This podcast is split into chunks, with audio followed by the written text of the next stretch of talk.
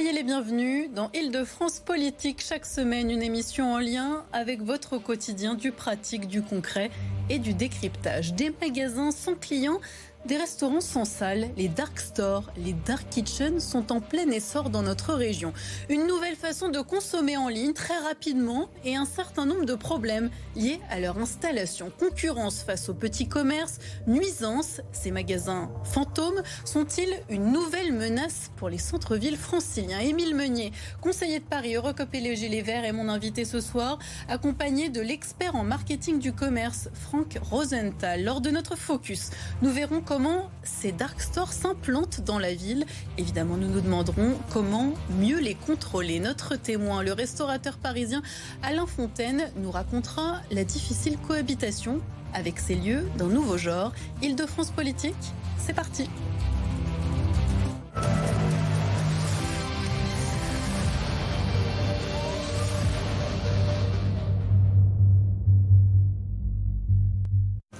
Bienvenue à tous, Émile Meunier. Merci d'être avec nous ce soir. Franck Rosenthal, soyez également le bienvenu. On va tout de suite commencer euh, par regarder à quoi ça ressemble, ces dark stores. Pour ceux qui ne le connaissent pas, ces dark stores, ces dark kitchens qui se multiplient dans les centres-villes au pied de nos immeubles. Vous voyez sur ces images un dark store de la capitale. Ce sont des lieux fantômes sans clients où l'on prépare uniquement des produits, des denrées commandées en ligne et qui vous seront livrés rapidement. Voilà, le livreur est en train de partir. Émile Meunier, il y a cinq ans, on ne connaissait pas du tout ces lieux et on le voit aujourd'hui, selon euh, les derniers chiffres de la PUR, ceux de janvier 2022, 25 dark kitchen à Paris, 80 dark stores recensés à Paris et sa proche banlieue. Comment expliquer cet essor?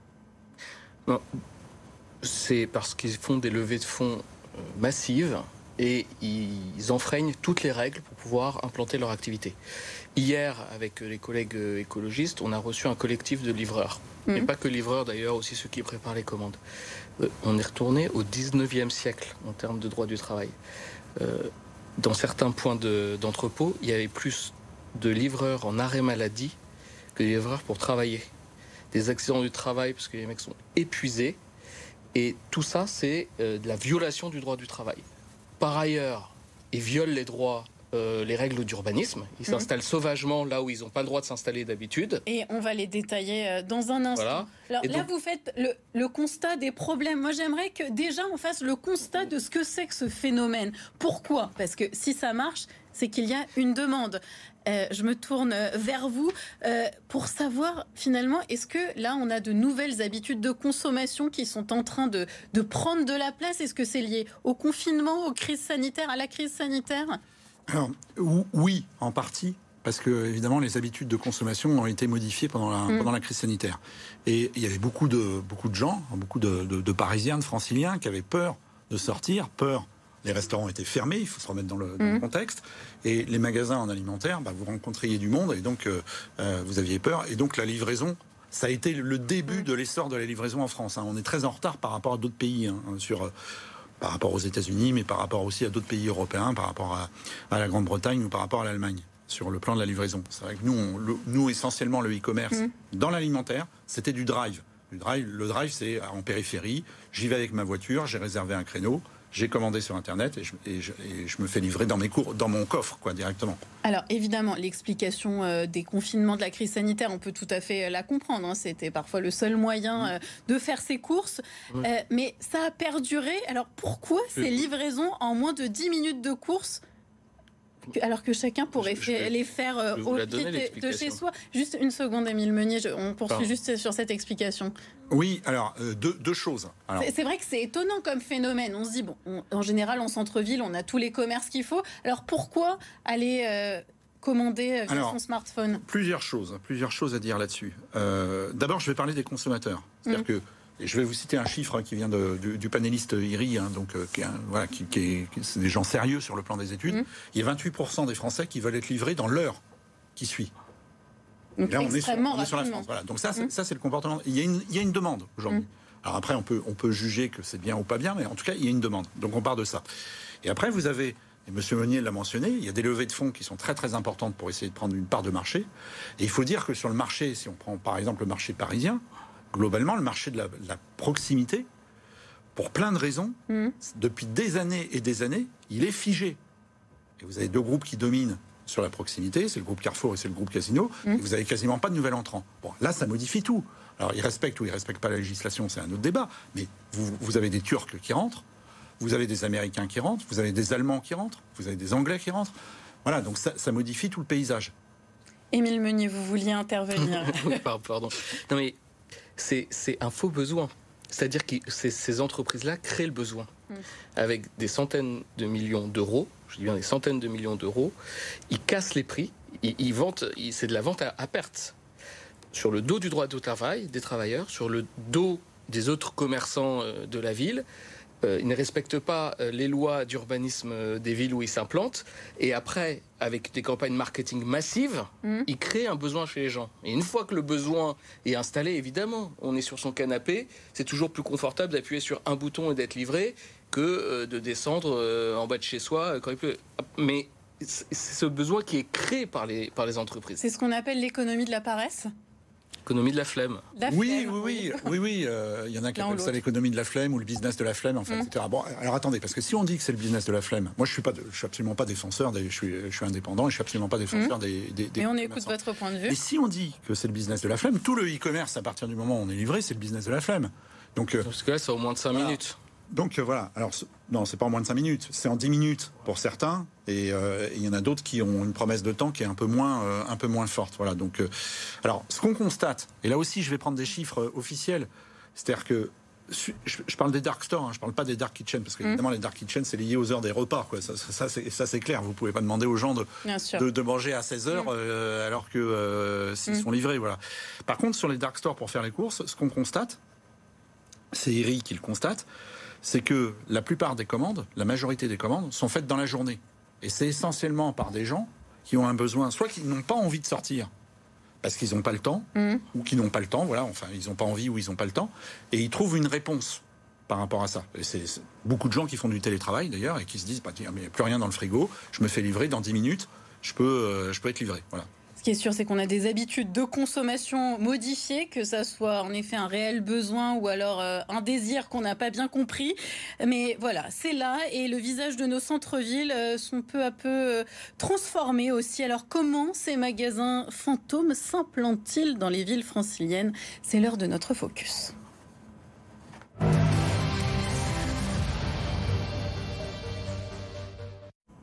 Eva Derwal, bonsoir. Ces dark stores et ces dark kitchens, pour être rentables, doivent être installés en plein cœur de la ville.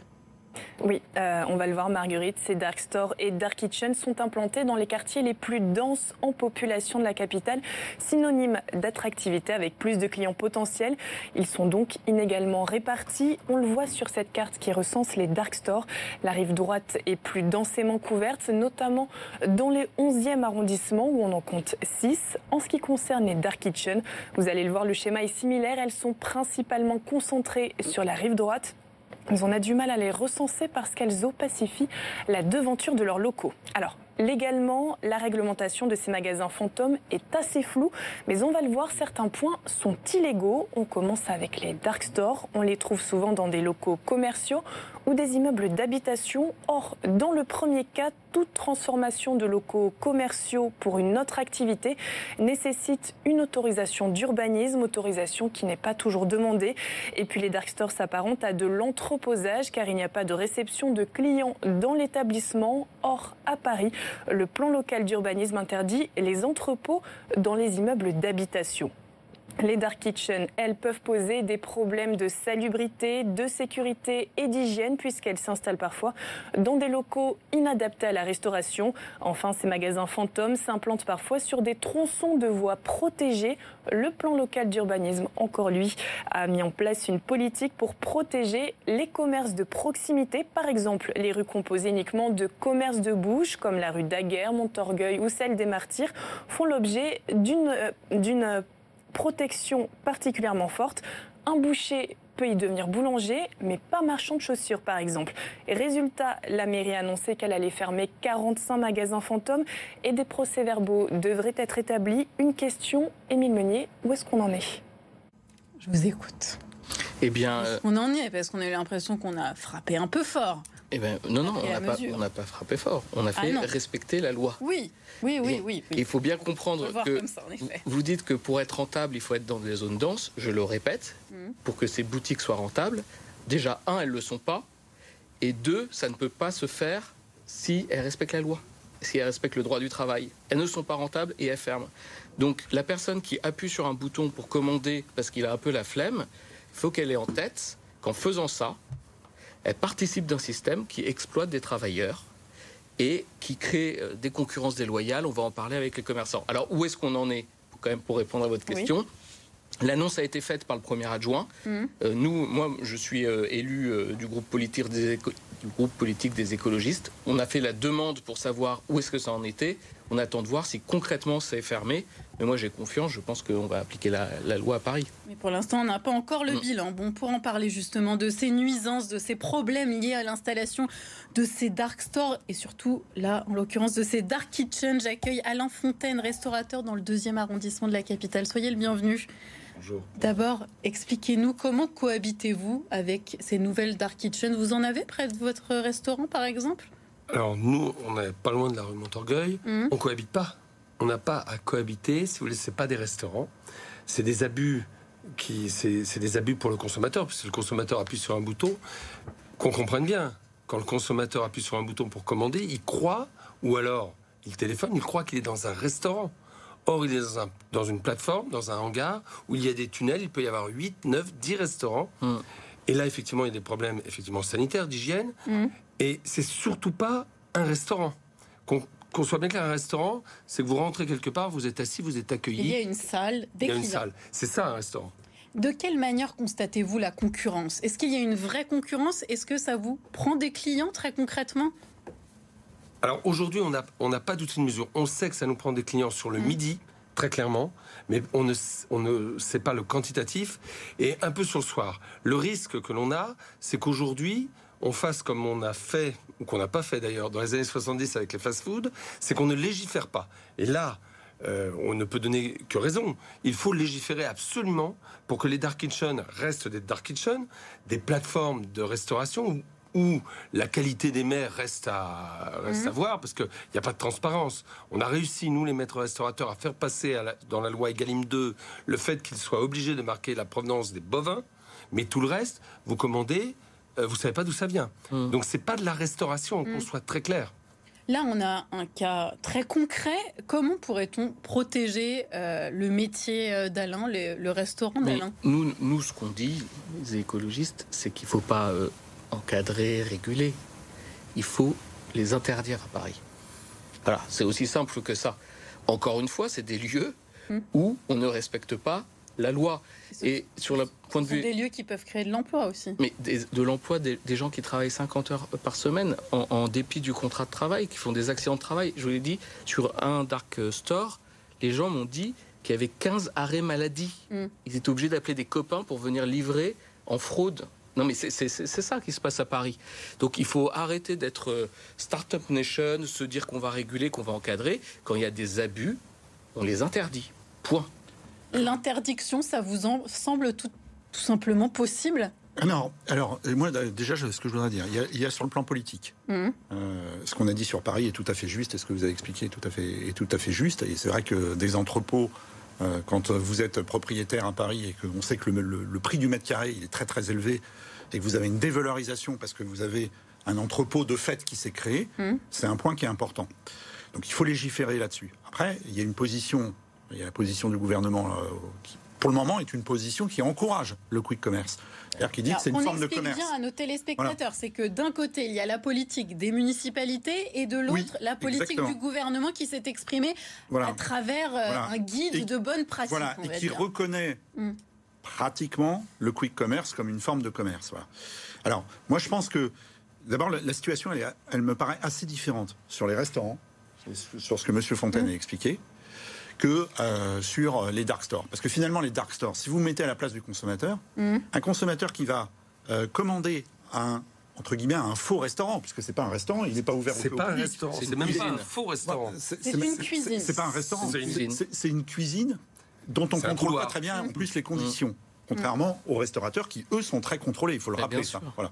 C'est la concurrence déloyale. Alain, qu'a- qu'attendez-vous alors du coup de- des- des politiques Alors, Que ce des- soit côté municipalité ou Alors moi, j'attends des, hein. des- des ministères, Mm. des régions, des départements et des municipalités qu'on légifère, qu'on interdit, je ne sais pas, nous sommes dans une euh, Mm. économie de marché.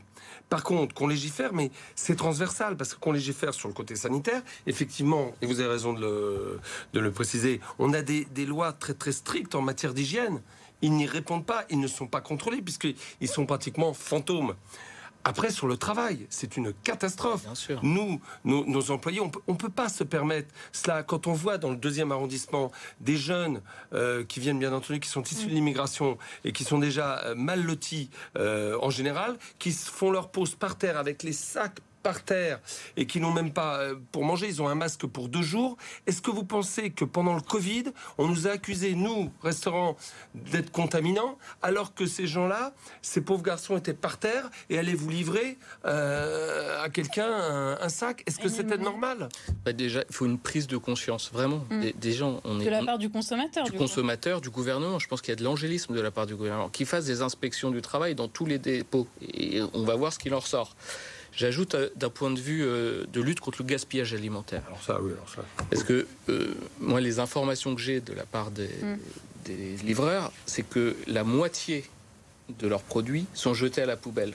La moitié. Parce que comme il faut qu'ils aient un peu de tout pour Mm. pouvoir livrer tout tout de suite, et ben en termes de date de péremption, etc., il y a une très mauvaise gestion. Ils doivent jeter la moitié.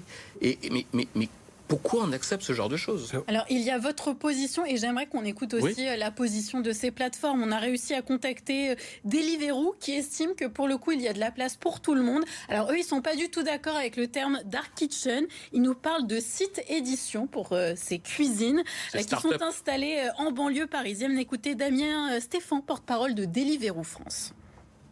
Euh, je pense que clairement, ces, sites-là ne sont pas du tout euh, en, en concurrence. Nous, notre métier, Deliveroo, c'est d'épauler les restaurateurs. C'est jamais de se substituer à eux, puisqu'on ne fait pas les cuisines.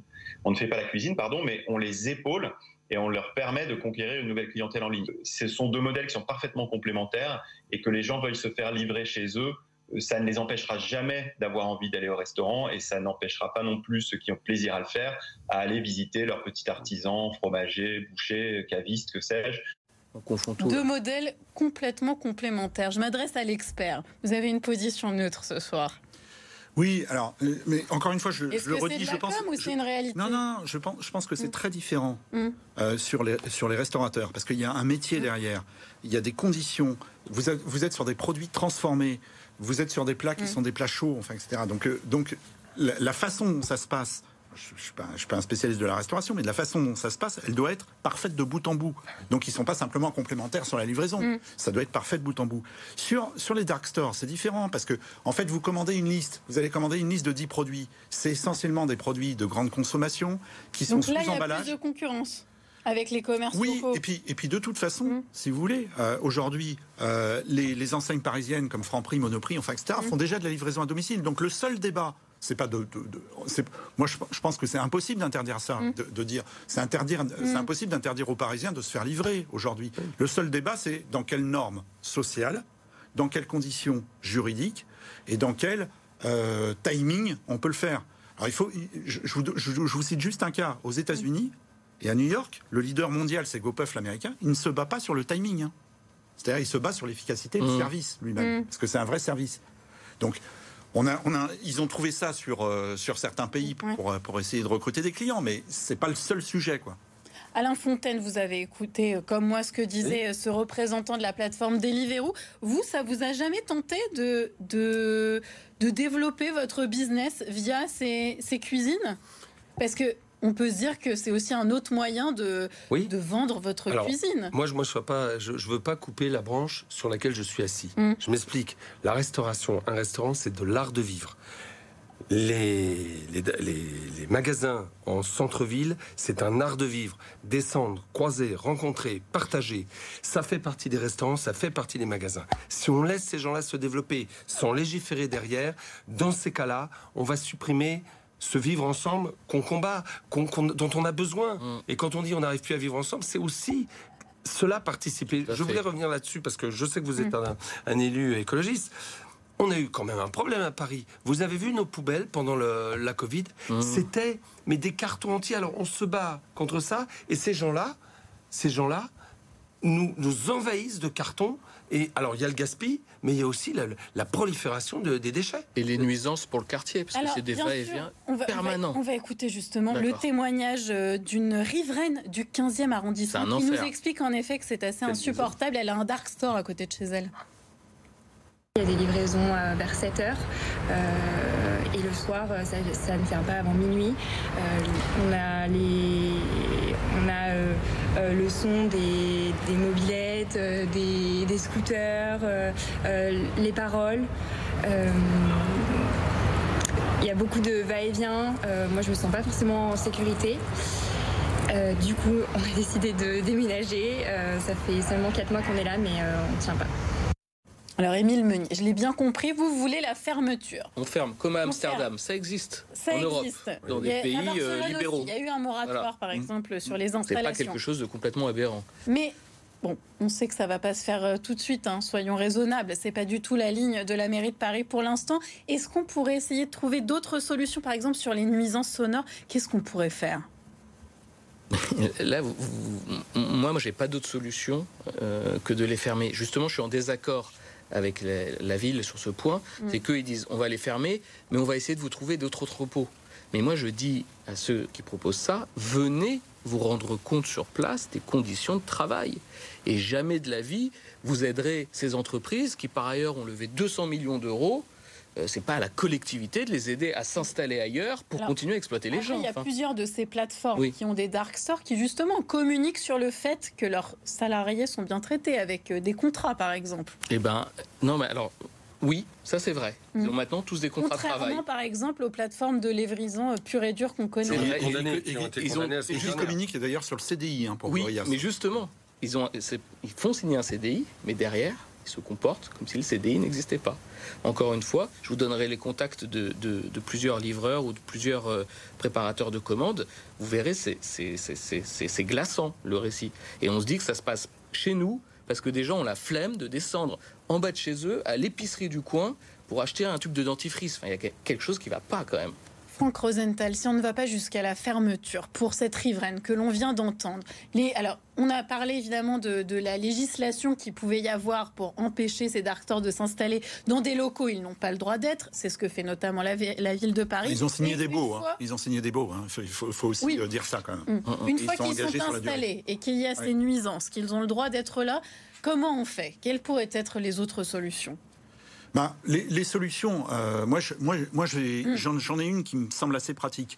C'est que ça soit équitable entre le commerce et le commerce alimentaire, et notamment les commerces de bouche, et le, quick commerce. Par exemple, le dimanche. Le dimanche, un commerce alimentaire, il est obligé de fermer à 13h. Alors, il peut, il peut rester mm. ouvert en partie avec des vigiles, enfin, etc. Il n'a pas le mm. droit d'embaucher du personnel, enfin, etc. Vous pouvez vous faire livrer aujourd'hui jusqu'à 23h en, en quick commerce. Mettons à égalité le commerce physique et le e-commerce. Il ne s'agit pas, moi je pense que ça va beaucoup trop loin de dire aujourd'hui, on va légiférer, on va tout interdire. parce que, parce que, vous, avez, parce que vous avez des gens, si vous interdisez tout, si, on part du business de la flemme, vous allez dire aujourd'hui, bah, vous allez interdire, par exemple, la livraison des livres, parce qu'il faut soutenir les libraires indépendants. Vous allez interdire plein de choses. Vous allez interdire toutes les activités du e-commerce. Et on pourrait peut-être trouver aussi des lieux plus appropriés. Voilà, alors il faut trouver des lieux plus appropriés, il faut trouver peut-être des horaires aussi euh, qui, soit, euh, qui soit possible. Il faut peut-être aussi, euh, justement, parce que les choses se sont faites avec une législation très floue, et d'ailleurs on le voit puisqu'il y a des contradictions entre les municipalités et le gouvernement, donc il faut peut-être aussi avoir une législation qui est un peu plus uniforme et qui est un peu plus lisible pour tout le monde. Euh, et euh, qui est plus acceptable aussi pour les habitants. Mais euh, Émile Meunier, juste. Ouais, non, mais on confond deux choses. C'est il y a bah, le quick commerce hmm. et la livraison. On n'est pas contre la livraison. oui, mais quand on achète en ligne, ça se traduit forcément par de la livraison. Non, le quick commerce, hmm. c'est on veut tout tout de suite, oui, à moins de 10 minutes. Et c'est ça le problème. oui, enfin, le Parce que c'est au, au, détriment des conditions de travail, c'est au détriment des lois, c'est au détriment des règles, c'est du gaspillage alimentaire, etc. C'est le modèle du très très court terme qui est problématique. J'ai pas dit que c'était la livraison qui était problématique. je vais juste répondre un point là-dessus. Oui. Il y a, il y a 4-5 ans, quand Amazon est arrivé euh, pour faire de la livraison rapide, Tous les distributeurs alimentaires ont dit mais c'est pas possible de livrer de l'alimentaire en une heure, ça n'a aucun sens, enfin, etc. Tous les distributeurs alimentaires le font maintenant. Donc, C'est pas pour ça qu'il faut le faire. je dis pas que c'est bien. Je dis Mm. que s'ils le font, alors rassurez-vous, si Car- Carrefour le fait, si Casino le fait, si tous ces groupes le font, c'est que quand même il y a une demande des clients. On va écouter, s'il vous plaît, une dernière fois euh, le représentant de Deliveroo. hein, c'est une des rares On va rire, plateformes on qui va rire a- encore. Euh, Pardon On va rire encore. On va voir. Une des rares plateformes qui a, essayé, qui a accepté de nous répondre. euh, On l'écoute. Je pense pas que ce soit la solution euh, rêvée. Nous, nos sites, ils ont pignon sur rue. Ils sont, euh, ils sont visitables, alors pas par les clients, mais euh, les services de la mairie, les services de l'hygiène nous connaissent bien, euh, viennent nous, voir régulièrement. On tient à ce que on ait pignon sur rue justement et à ce qu'on soit visible et, et transparent. Donc je pense pas qu'il y ait, je ne peux pas l'exclure complètement a priori, mais je pense pas qu'il y ait beaucoup de solutions immobilières qui permettent à des sites comme ceci de, de s'installer en sous-sol. Donc, on garde ces, ces devantures. Alors, je sais qu'à Émile Meunier, vous, ça ne vous plaît pas du tout. Les fermes. On les ferme totalement. Euh, mais juste une petite question. La ville du quart d'heure, Oui. c'est quand même euh, une proposition euh, de la, ville du quart à d'heure, laquelle vous, a, ça vous veut dire qu'on descend de chez soi, on marche à 5 minutes, on va faire les courses chez un commerçant ou chez un bon restaurateur, on revient avec son petit sac si on n'a pas le temps de manger sur place et qu'on préfère manger sur son canapé devant une série, et on n'est pas obligé d'appuyer sur une application pour donner de l'argent Mm. en Californie, exploiter des livreurs en France. Sans Voilà. TVA. Un dernier mot euh, pour chacun parce qu'on va devoir euh, conclure cette émission passionnante. Alain Fontaine, pour vous, c'est Dark Kitchen euh, qui, qui marche forcément un peu sur vos plates-bandes. Euh, on fait quoi pour les contrôler? Qu'est-ce qui vous, vous contenterait? Qu'est-ce qui serait Déjà, équitable? Déjà les mêmes contraintes que nous, Mhm. les mêmes contraintes que nous, et que les Vous consommateurs contraintes d'hygiène. contraintes d'hygiène et autres, et que le consommateur sache que s'ils veulent manger de la malbouffe, ils peuvent le faire, ils ont le choix, et c'est la liberté, c'est pour ça qu'il faut conserver la la liberté de marché, ils peuvent manger de la malbouffe. Mais quand vous êtes dans un restaurant, en principe, vous mangez, il y a un pilote dans l'avion, il y a quelqu'un qui vous fait de la cuisine, que là, vous ne savez pas d'où vient la nourriture, d'où vient la cuisine et qui fait la cuisine. Donc soyons quand même clairs là-dessus. Il faut savoir ce que veulent les Parisiens, entre autres, bien manger ou mal manger. Franck Rosenthal, alors ça c'est la conscience de chacun, on va dire. Franck Rosenthal, pour une législation sans doute plus sévère, hein, ce qu'il faut, on voit que ces tendances euh, se, se développent à la vitesse grand V, les politiques ne suivent pas toujours. Là, il faut appuyer sur quel bouton pour, euh, pour encadrer Alors, tout ça? Moi, je pense qu'il y a deux choses à faire. La première chose, c'est plus d'équité entre le commerce physique et, Oui. euh, et cette, forme de, cette nouvelle manière de faire du commerce. Voilà. Notamment sur le plan social. Il n'y a pas de raison que ça soit pas équitable. Euh, Et il faut plus durement pénaliser ceux qui ne respectent pas les règles Bah, Ceux qui se comportent mal sur le plan social, euh, il n'y a pas de raison de pas les de, de- de pas les réprimander, quoi. Voilà. Donc euh, euh, ça, c'est, le premier point. Le deuxième point, c'est que je pense qu'il y a d'autres façons aussi de le faire. Euh, Il y a il y a des parkings souterrains qui à Paris ne sont pas utilisés. Alors évidemment pour, pour les restaurants, ça n'a aucun sens. Je ne parle pas Ah, des dark Vous avez entendu euh, Mais- oui. Mm. Pour les dark stores, je Mm. parle des parkings souterrains, des parkings publics. Euh, le fait de faire un dark store et d'utiliser une surface de 300 ou 400 mètres carrés Mm. sous un parking souterrain, là, là, les- après, ça participe aussi à l'invisibilisation euh, de tous ces salariés et de ce On va pas faire service. travailler des gens dans la Mais mine. mais On va c'est pas faire descendre dans la mine. C'est le retour. euh, Ah non, c'est Bah, c'est oui, mais- retour euh, oui, mais, social. euh, oui, mais à ce moment-là, si on veut pas les faire descendre et si on veut pas qu'ils soient à côté des, des immeubles, Eh ben, il n'y a euh, pas de commerce. Voilà, et c'est bien.